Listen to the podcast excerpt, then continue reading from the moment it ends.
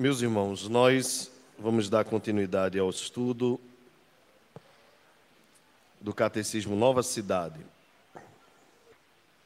Vocês vão acompanhar através do material que está no grupo da igreja. Vou pedir mais uma vez para o pessoal colocar novinho para quem tiver com a internet aí poder acessar o PDF. Eu já fiz o pedido da apostila, tá certo?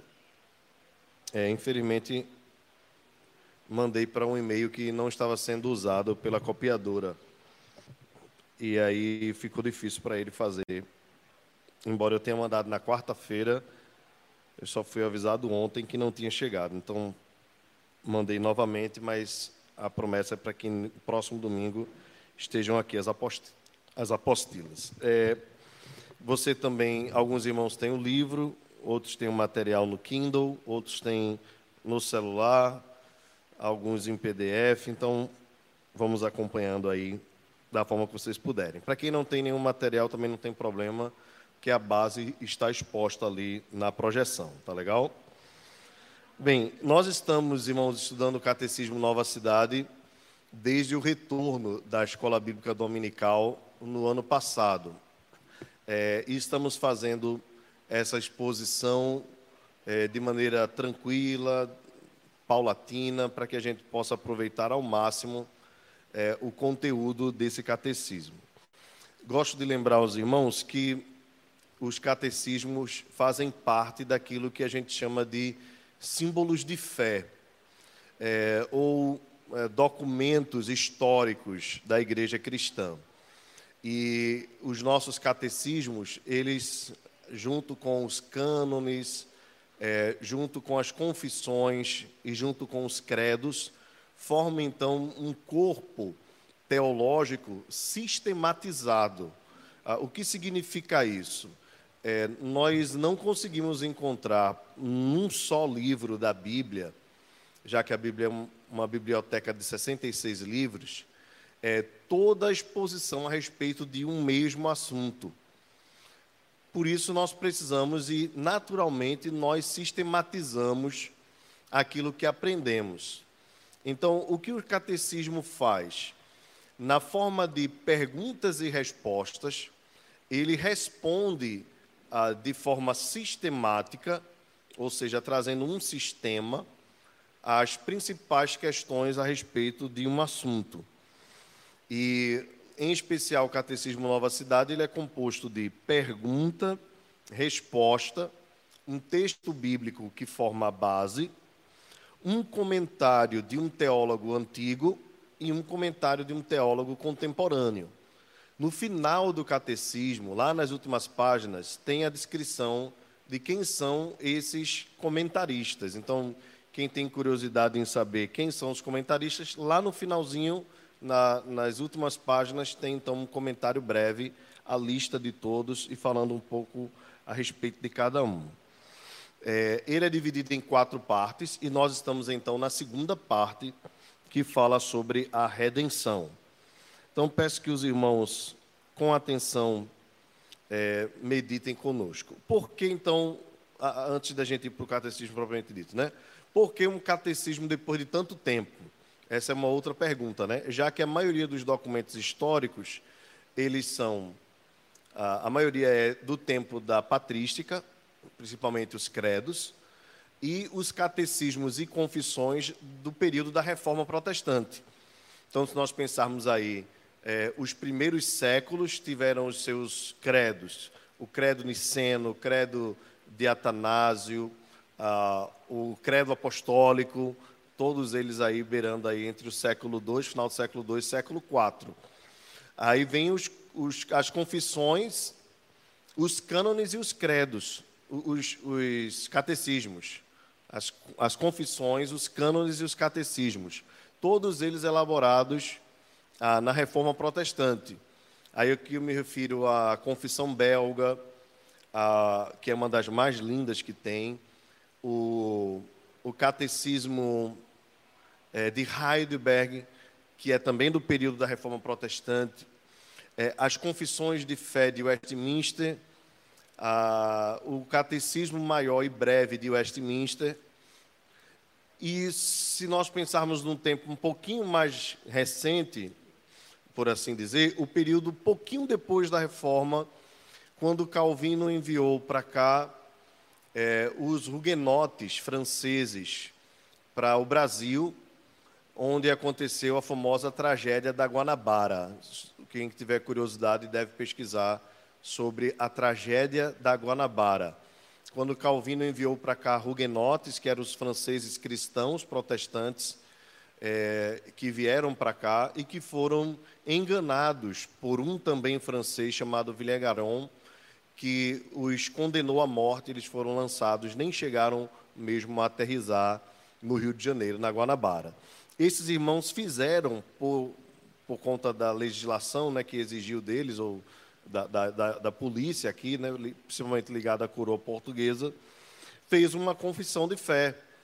E essa confissão de fé é chamada de Confissão da Guanabara. Detalhe: sem Bíblia e sem nenhum livro. Eles estavam presos e foram obrigados a escrever aquilo que eles criam. Se os irmãos lerem a Confissão da Guanabara, quem sabe depois do Catecismo Nova Cidade, a gente não possa estudar a Confissão da Guanabara.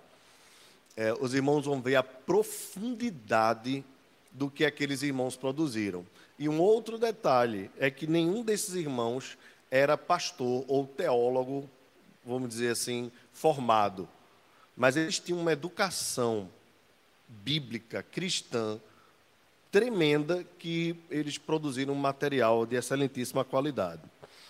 Uma outra curiosidade é o seguinte: é que uh, quando Maurício de Nassau veio para cá, quando nós fomos por um tempo colônia holandesa, também foi produzida uma confissão de fé. É, essa confissão de fé foi escrita em tupi. É, porém, quando os holandeses foram expulsos do Brasil, é, por um acordo, né, possivelmente não houve aquela guerra toda né, que os, os pernambucanos gostam de, de contar, né, aquelas, aquelas imagens lá da guerra entre portugueses e holandeses, que os portugueses venceram e expulsaram os holandeses. É, tu, possivelmente tudo se tratou de um acordo.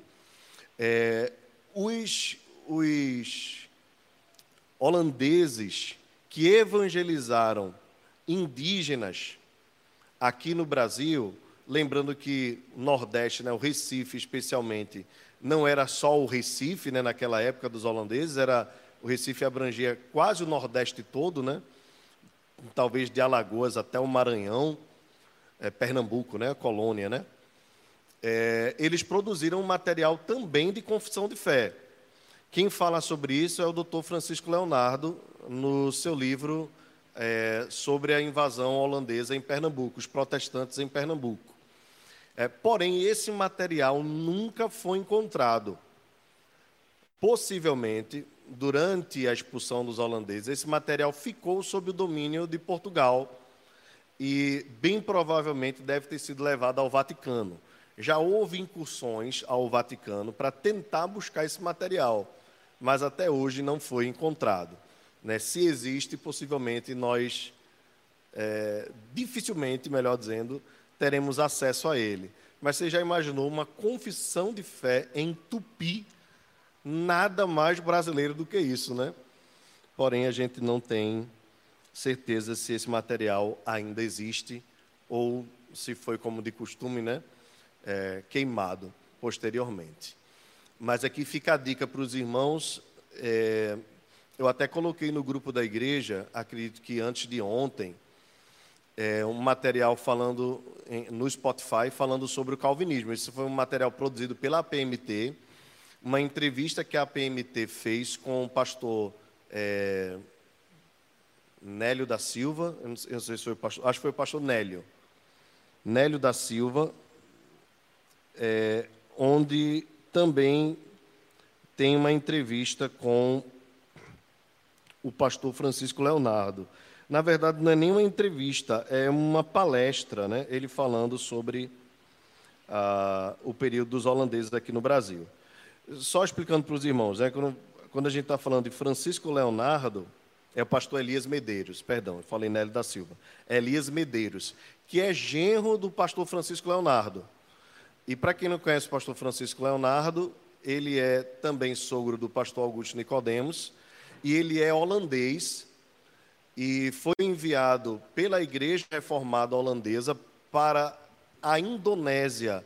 Só que no período em que ele estava indo para a Indonésia evangelizar aquele país, houve um conflito entre a Indonésia, um conflito político entre a Indonésia e a Holanda.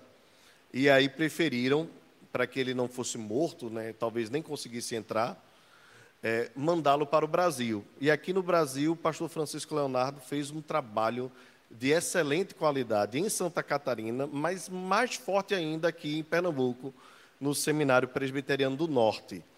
Era conhecido como Chiquinho. É, o pastor Chiquinho tem, foi um, escrito um livro pela Monergismo é, a respeito dele, eu tive o privilégio de comprá-lo. É, esqueci o título, mas alguma coisa da piedade. É, o pastor Chiquinho é certamente, dentre todos os diretores do seminário, o mais querido de todos. Ele era holandês e tinha como costume, ah, ao entregar a prova aos alunos, sair da sala e dizer assim: se vocês não conseguirem ser fiéis numa prova, vocês não conseguirão ser fiéis a Deus no ministério. Era a única coisa que ele dizia. E saía da sala. Ele era, ele era holandês, como vocês devem imaginar, o holandês é bem durão, né? E às vezes ele era muito duro com os alunos. Os alunos brasileiros, você sabe também como é, né? Então, você imagina aí a, a dificuldade entre holandês e brasileiro, né? E aí ele dizia assim: holandês tem tamanco de ferro e brasileiro tem pés de veludo ou pés de seda, né? Então, é, esse material está aqui no grupo da igreja, eu mandei, posso reenviá-lo, vou reenviá-lo agora, colocando novamente no grupo da igreja. Os irmãos tiverem curiosidade para conhecer um pouco sobre a expansão missionária de João Calvino.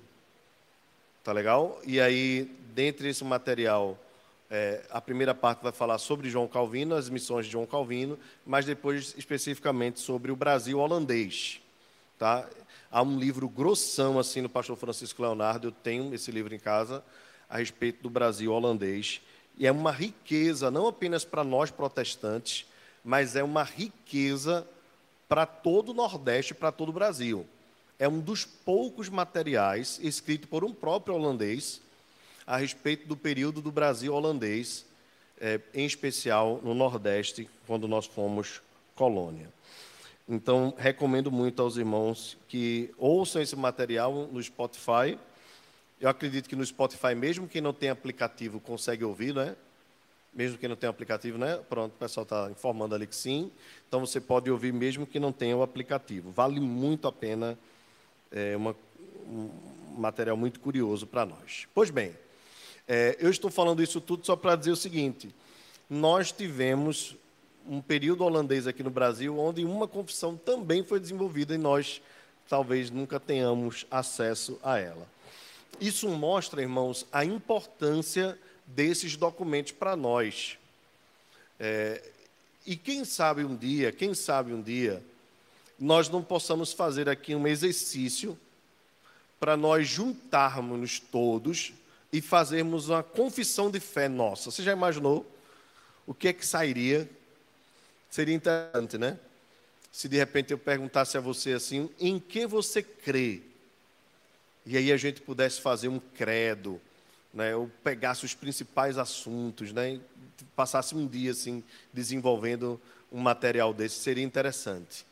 Iríamos ver erros e acertos, porque esses materiais embora sejam importantíssimos, não são infalíveis, ok? Gosto sempre de lembrar disso, que são exposições da palavra de Deus sujeitos a erros, embora produzidos por irmãos muito capazes. Ok? Então, esse, esse é só uma introdução histórica, né, um lembrete histórico a respeito dos catecismos, dos cânones, das confissões e dos credos. Por que um catecismo contemporâneo. Porque todos esses documentos que foram escritos, eles traziam respostas bíblicas, mas para questões daqueles tempos. E nós precisamos pensar nas questões, nas questões dos nossos tempos.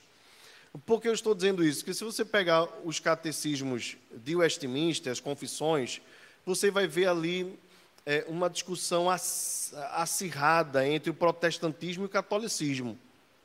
Mas hoje em dia, é, nós somos, embora tenhamos as mesmas bases né, e as mesmas crises contra os romanistas, nós lutamos contra outras filosofias, outras vertentes teológicas. Hoje a gente briga contra o secularismo, contra o ateísmo, é, contra é, é, outras filosofias né, que, que, de alguma forma, estão aí a, a tentar nos persuadir. Né? É, o pluralismo religioso, né, o ecumenismo. Então, hoje em dia, a nossa luta não é fácil, é muito difícil. Né? Você nem, a gente nem imagina, por exemplo, é, a discussão com o ateísmo no século XVI. Mas hoje em dia é muito forte. O marxismo, entre tantas outras teorias, ok? Então, por isso que a gente precisa de um documento contemporâneo que possa discutir as questões dos nossos dias. Vamos lá, então, pergunta de número 26. Estamos falando sobre redenção. O que mais a morte de Cristo redime? Vamos ler todos juntos a resposta? A morte de Cristo é o começo da redenção e da renovação de toda parte da criação caída, conforme ele poderosamente dirige todas as coisas para a sua própria glória e para o bem da criação. Muito bem. O texto base que nós vamos usar é Colossenses capítulo 1, versos 19 e 20. Vamos ler todos juntos também? Porque aprove a Deus que toda a plenitude nele habitasse, e que, havendo feito a paz pelo sangue da cruz, por meio dele, reconciliasse consigo mesmo todas as coisas, quer sobre a terra, quer nos céus. Muito bem, irmãos.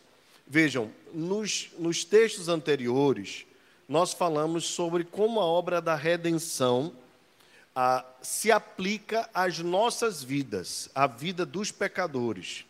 Mas essa obra é muito mais ampla. Além de atingir, transformar as nossas vidas, nos garantir acesso e comunhão com Deus e a vida eterna, essa obra também tem a ver com a redenção de toda a criação. Bem, os irmãos devem ter acompanhado, alguns dos irmãos, a novela Gênesis, né, da Record. Um trabalho assim gráfico, né, de, de, de fotografia extraordinário, né, muito bonito. É, é claro que olhando para tudo aquilo ali, a gente consegue imaginar como seria o início de todas as coisas, aquilo que Deus criou. É, ficou um pouquinho robótico, né? um negócio um, um pouquinho estranho. Bem, por mais que se tentasse escolher um local que pudesse ser o paraíso, né, esse local ainda, ainda não é o paraíso que Deus criou. Só quem de fato esteve lá, no jardim que estava no Éden, poderia dizer para nós o que seria. Né? E ainda que alguém dissesse, diria para a gente assim: ainda que eu fale, você teria que ver. Bem, é, o que eu quero dizer com isso é o seguinte: é, de alguma forma a novela nos trouxe, é, trouxe a quem assistiu, né, algum capítulo, uma dimensão imaginária do que seria a criação. Lembrando que nenhuma novela ou filme né, é perfeito biblicamente, tá certo? É, logo no primeiro capítulo a gente já viu alguns erros, né? Viu chuva no jardim, sabe que não choveu, né? Viu Adão com umbigo. Possivelmente Adão não teve umbigo, né? É, essa é uma curiosidade que a gente tira lá no céu. É, bem, entre outras coisas, assim, que é, a novela não tem o interesse é, em ser, vamos dizer assim, em substituir a Bíblia, tá certo?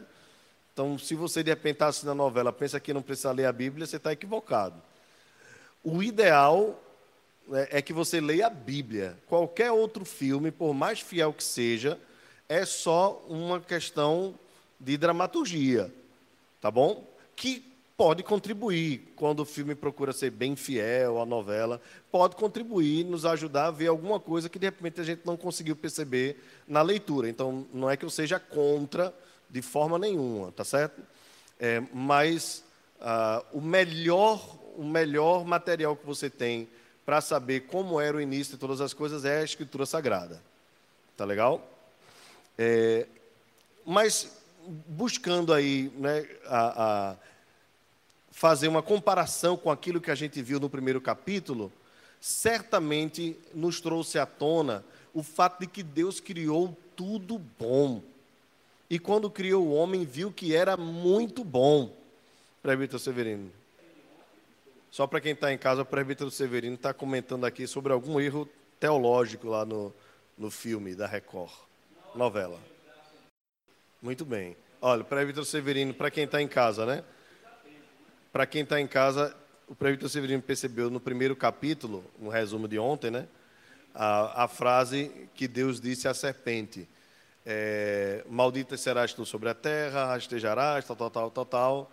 É, e disse assim: é, Haverá inimizade entre ti e o teu descendente, ti e a mulher, entre a tua descendência e o teu descendente.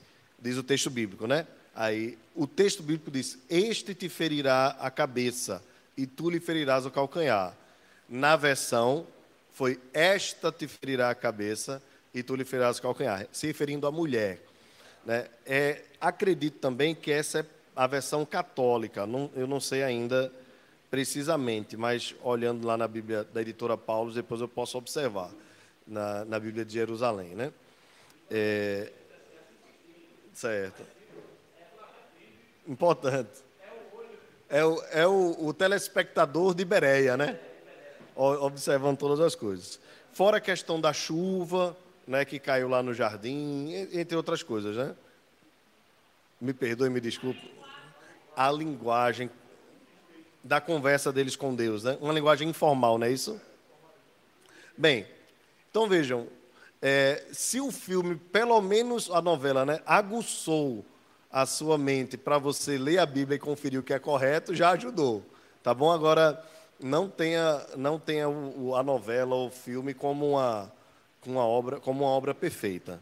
Tá bom? Mas, à vontade. Curiosidade, verdade.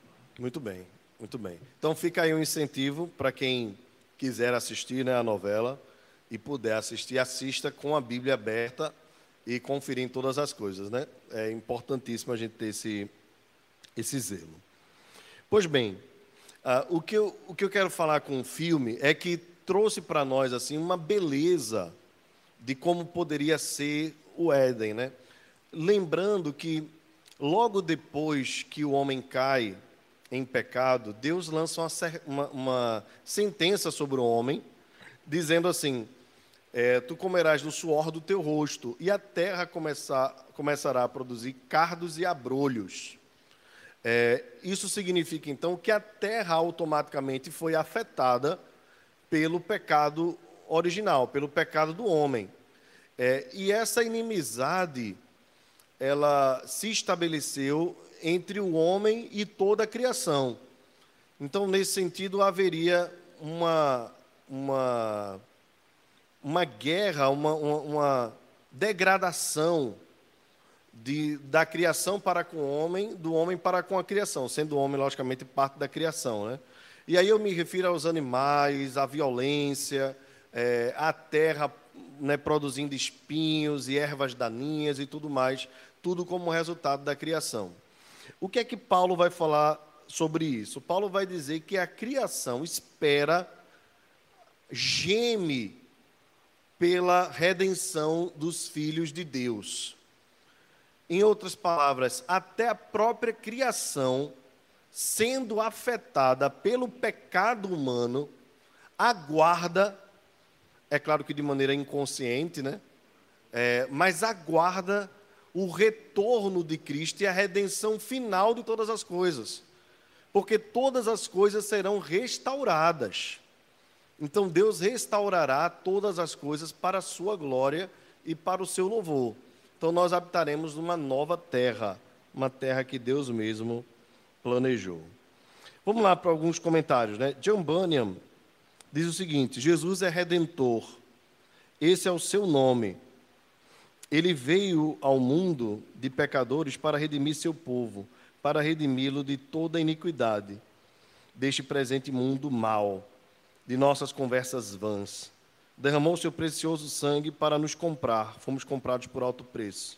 Não pertencemos a nós mesmos, somos dele. Comprados por seu sangue, podemos estar confiantes de que ele nos ama profundamente, pois nos comprou por um preço caro. E se não tivesse nos amado, jamais teria ele ser entregado por nós. Esse foi o mais alto testemunho do seu amor. Ele nos amou e lavou os nossos pecados em seu sangue. Ele nos redime da ira vindoura. Observe que o comentário de Banner é, é, é específico sobre a obra da redenção nos eleitos, está certo?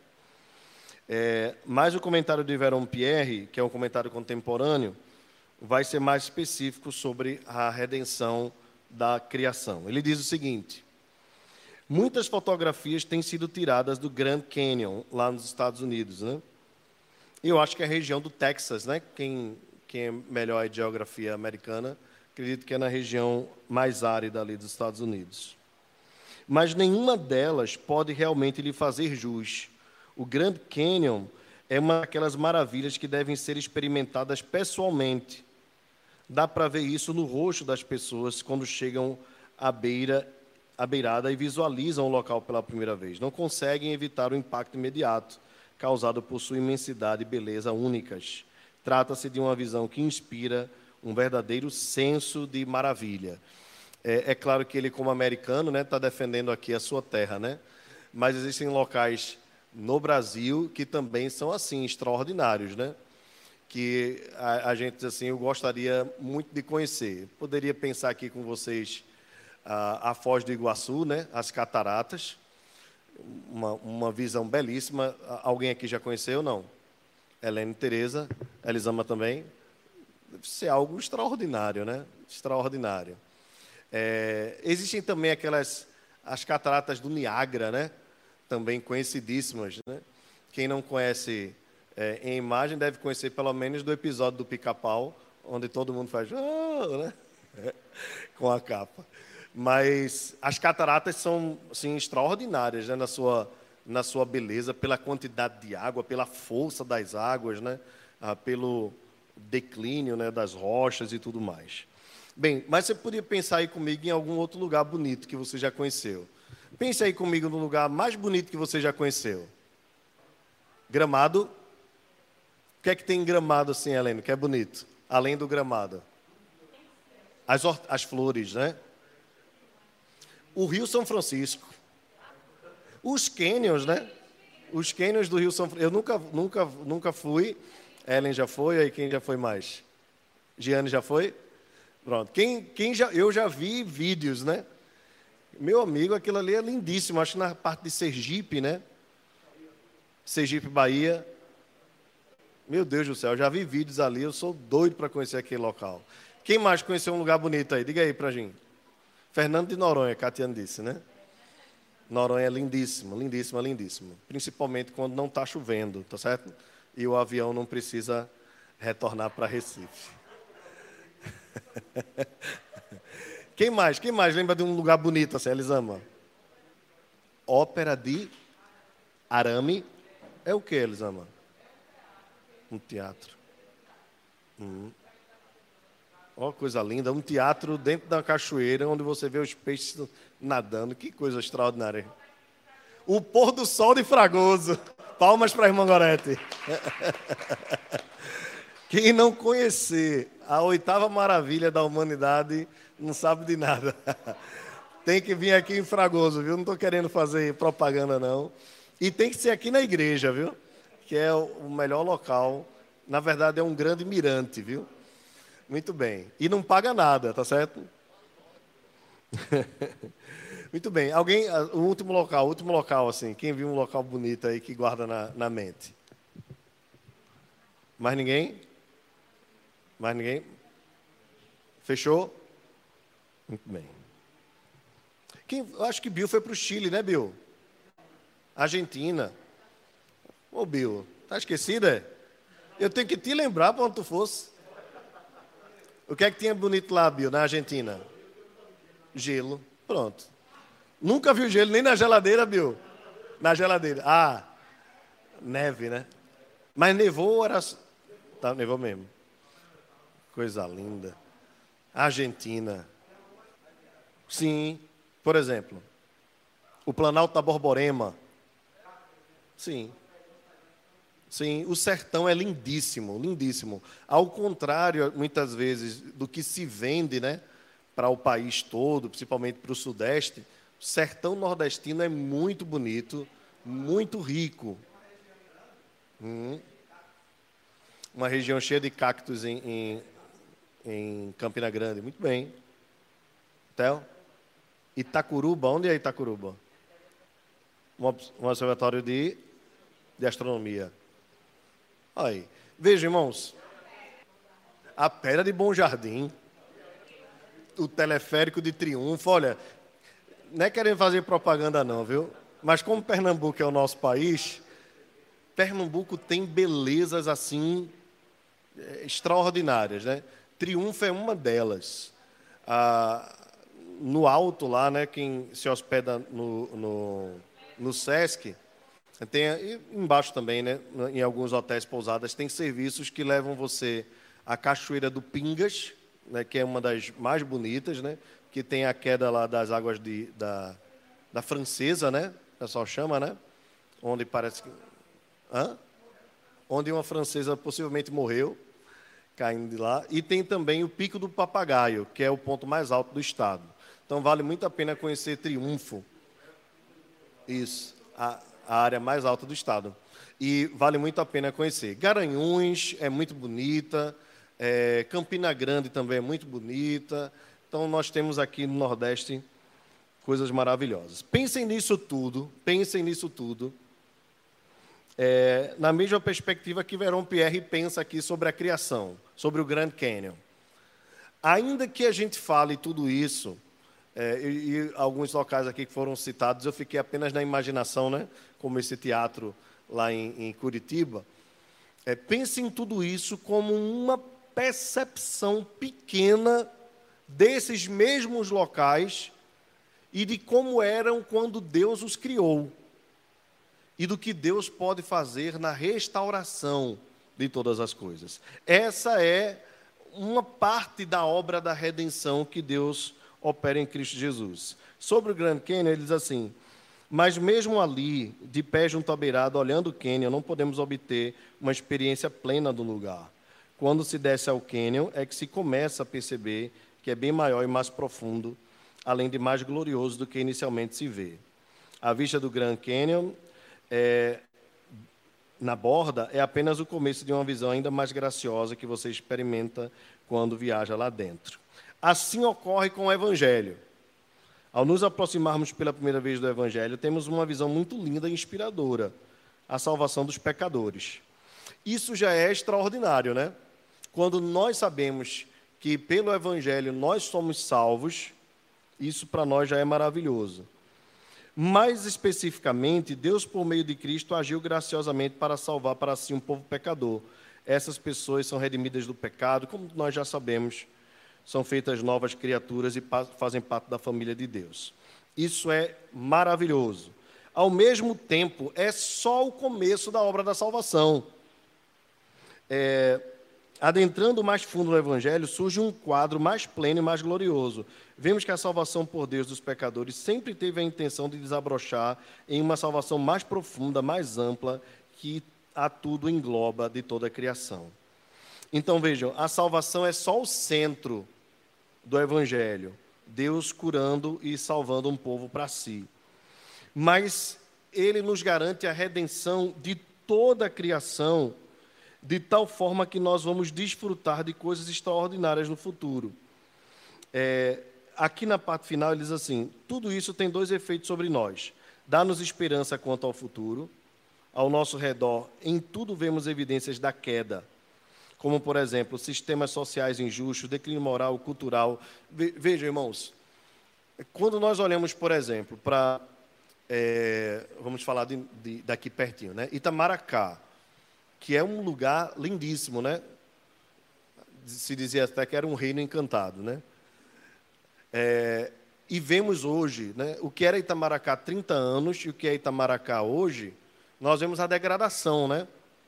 Ah, todo ano a gente vê lixo em Itamaracá, aquele, aquela parte toda fica é, é terrível. É a força do pecado, a ação do pecado. É, esgota céu aberto, é tudo que a gente. Veja o que era Porto de Galinha há 15 anos. Quem não.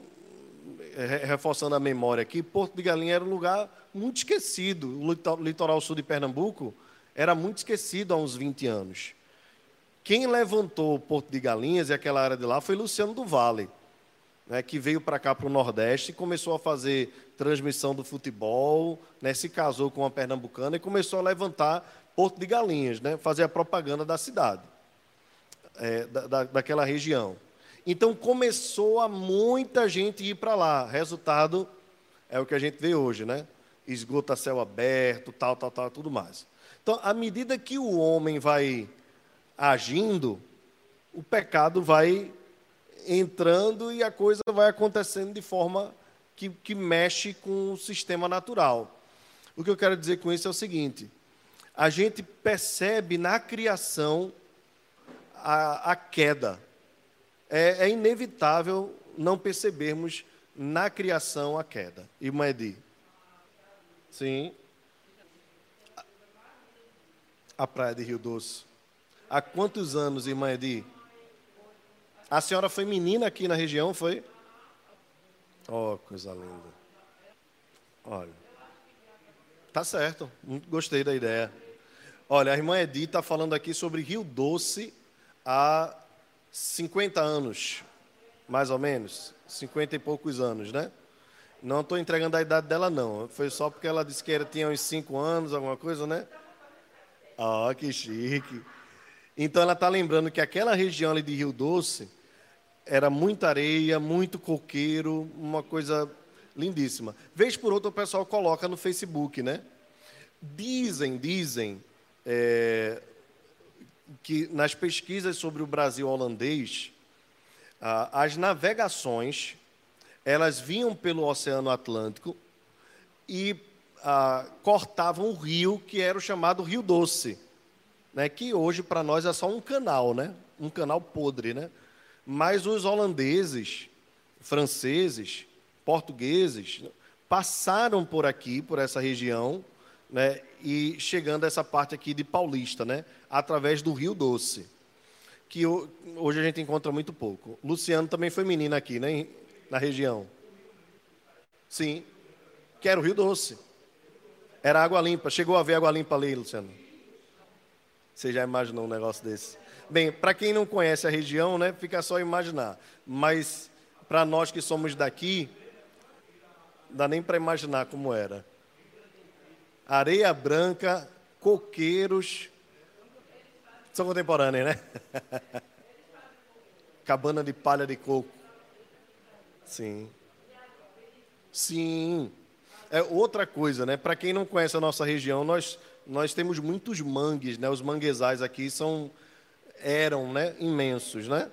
À medida que, a, que o tempo vai passando, até shopping se construiu em cima do mangue. Né? Quem não, é, agora eu vou falar de mim, tá certo? É poucos anos, poucos anos atrás, né? Mas quando eu era pequeno, a gente tomava banho à noite ali na Praia de Piedade, naquela parte ali do Clube das Águias, não sei nem se tem ainda, né? Da, da aeronáutica, né? Pronto, a gente saía lá de Porta Larga, não é que eu morava na Zona Sul, não, tá certo? Eu morava em Porta Larga. A gente atravessava, né, 15 minutos andando pelo trilho do trem, e de noite a gente tomava banho ali, né? Meu pai me jogava na água, jogava meus irmãos. E tinha uma história, né, de que um padre uma vez foi mergulhar de noite, né, e depois não se achou mais o padre, depois só encontraram a batina dele, tal, e, e meu pai jogava a gente, dizia: "Ó, oh, o tubarão que pegou o padre vai pegar vocês. E a gente nem imaginava que pouco tempo depois, depois da chegada do porto de Suape, né, aquela água ali seria imprópria para banho por conta da quantidade de tubarões. Né? Aterra, aterraram mangue, e aí possivelmente os tubarões, não tendo mais alimento, vêm mais para cá, para perto do, da areia, né, da orla, né, da, da beira, e acaba acontecendo os acidentes, os inúmeros acidentes que nós vimos já acontecer. Bem, são, são relatos que a gente vai, vai observando que fica para nós ainda mais claro ah, o que o, o catecismo está dizendo aqui. Que a queda atingiu não apenas o nosso coração, mas atingiu toda a criação. Mas o que eu queria que você entendesse é que a redenção, ela atinge tanto o nosso coração, como também atinge toda a criação. Então haverá um tempo em que Deus vai restaurar todas as coisas. Bem, aqui ele traz dois, dois efeitos, né? Deixa eu, eu concluir isso aqui. Ao nosso redor vemos a evidência da queda, é o que ele diz, né? É, e nós já constatamos. A mensagem do Evangelho, em sua forma mais plena, diz-nos para não nos desesperarmos, mas termos como certo e seguro que um dia todas as coisas serão apagadas e substituídas por paz, harmonia, com a cura das nações. Aqui entendam, nós falamos sobre o homem, sobre a criação, ah, mas entendam também a restauração como algo mais amplo. Nós vivemos hoje, por conta do pecado, um mundo de muita injustiça, de muita imoralidade, de muita maldade, de muita violência. Se eu perguntasse para vocês aqui, o que é que mais atormenta você no, nos dias de hoje? O que é que nós poderíamos pensar? Doenças, não é? violência, que mais? Corrupção, é, imoralidade, assassinato. Não tem coisa mais terrível do que isso. Né? Nós assistirmos, agora com câmeras em todos os lugares, com internet, nós vermos uma pessoa matando a outra a sangue frio durante o dia abortos. Abortos. Essa semana, né, você deve, deve ter recebido a notícia, né, se você está procurando se informar. O novo presidente dos Estados Unidos, né, eleito, primeira coisa que ele fez foi é, retirar todas as restrições que Donald Trump tinha feito é, contra o aborto. Trump era contra o aborto, tá?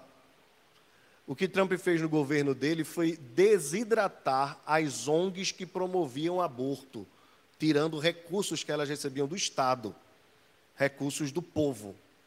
Foi isso que Trump fez. Biden, a primeira coisa que fez no seu primeiro dia de governo foi é, é, cancelar isso.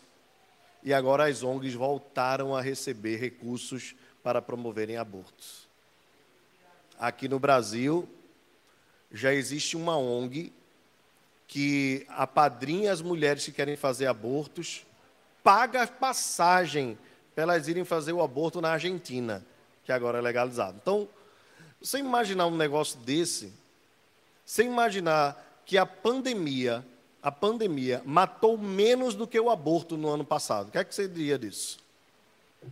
Será que nós estamos vivendo de fato uma epidemia de Covid-19? ou estamos vivendo uma epidemia de aborto? Porque o que importa? Uma vida que está no ventre ou uma vida que está fora do ventre? É a mesma coisa. Tem o mesmo valor. Pois é, nem chance teve, né? Quem está fora ainda pode, né? Mas quem está dentro do ventre tem como assassina sua própria mãe e o seu próprio pai.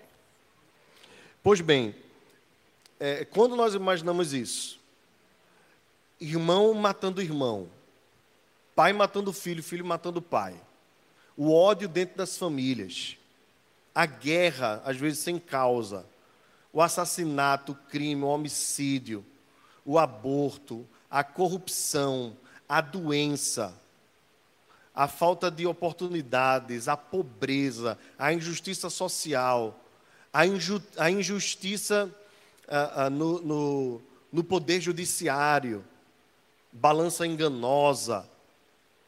Quando você pensa em tudo isso, não, não bate nem um pouquinho de aflição em você? Parece que nós estamos, de alguma forma, irmãos, acostumados com isso, que isso não mais nos é, é, é, comove. Um domingo desse nós saímos daqui do culto, é, estávamos no carro, eu e o Luciano, esse, esse dia Catiano não tinha vindo, nem Gigi, mas estava eu, Jano e Luciano. E quando a gente estava saindo daqui, ao lado da igreja batista, lá na entrada de Fragoso, um cara tinha sido assassinado, um rapaz. Ele estava numa moto, era domingo à noite, acredito que pelo tempo que a polícia estava lá, dava, estava tendo culto na igreja batista. Então disse que alguém, ele tinha entrado, né, da P15, tinha entrado para cá, e alguém entrou também esperando já ele e deu uns tiros na cabeça e estava lá o corpo estendido. Enquanto o corpo estava estendido, tinham crianças, tinham adultos, tinha gente comendo, tinha gente bebendo, tinha gente rindo, tinha gente brincando, e tudo normal. A maldade, irmãos, é, ela nos dominou de tal forma que nada mais nos comove. Nada mais nos comove. Nós estamos adormecidos. É, eu não estou dizendo que você deve ser levado ao desespero. Não estou dizendo isso, ao desespero no sentido eh, de você ficar é, é, mal, né, no, no pior sentido da palavra, com isso tudo, porque senão a gente enlouquece mesmo. De alguma forma, isso é uma defesa nossa. Porém, nós não podemos nos, nos colocar numa bolha e isso não nos incomodar mais. Nós vermos a corrupção e não nos incomodarmos. Aí o pessoal está aí muito crente da vacina e tal e tudo mais, não porque vai ter fila e vai ter tudo certinho. Meus irmãos, no Brasil ainda mais, vai ter gente colocando vacina na cueca. Pode ter certeza, eles colocam dólares quanto mais vacina. Então, isso tudo nos leva a perceber a degradação ao mesmo tempo que isso deve nos levar a clamar: Maranata, vem Senhor Jesus. Ao mesmo tempo em que nós sabemos que a vinda de Cristo está intrinsecamente ligada ao Evangelho sendo pregado a todas as nações. Pois Jesus diz: Este Evangelho do Reino será pregado para testemunho de todas as nações, então virá o fim. Então não é que a gente vai pregar o Evangelho para o fim vir logo. Não estou dizendo isso mas uma coisa está ligada à outra. Por isso que nós precisamos continuar levando esperança às nações. E vendo na terra, ainda que por vislumbre leve, a operação da graça no meio da desgraça que é este mundo. Então, isso é para nós uma benção, uma maravilha. Bem, a obra redentora do Evangelho significa que todas as coisas, inclusive aqueles que se opõem ao Senhor, eventualmente serão levados a se dobrar diante dele. A pergunta que cada pessoa agora enfrenta é se essa obra redentora será experimentada com profunda admiração e alegria ou com doloroso ranger de dentes. Então, a obra da redenção virá sobre todos. Para os eleitos, será motivo de alegria e de regozijo. Para os que não creem, será choro e ranger de dentes. Em segundo lugar, essa redenção nos dá uma motivação para os nossos dias. A criação não foi abandonada por Deus, isso é outra coisa que a gente precisa pensar, tá? Embora tudo isso esteja acontecendo, Deus não abandonou a criação. Em vez disso, por intermédio de Jesus, foi reassumida por Ele e eventualmente será refeita em total novidade. Será uma criação caracterizada por harmonia e paz relacionada corretamente com Deus e com a humanidade. A igreja de hoje é um posto que antecipa essa nova criação, sendo inclusive um meio primário para fazer acontecer essa nova criação. Entenda aqui, irmãos, é, a igreja, ah, não no sentido agora da natureza, né, da, da criação, é, também um pouco, mas principalmente no sentido moral, a igreja é um vislumbre maravilhoso inicial desse novo céu e nova terra que nós vamos habitar. Pelo fato da igreja viver a contracultura deste mundo. Enquanto o mundo está aí, vivendo no ódio, na inveja, né, a igreja anda na contramão disso. No amor, na comunhão, no zelo, na união. Isso faz com que nós sejamos o sal da terra e a luz do mundo.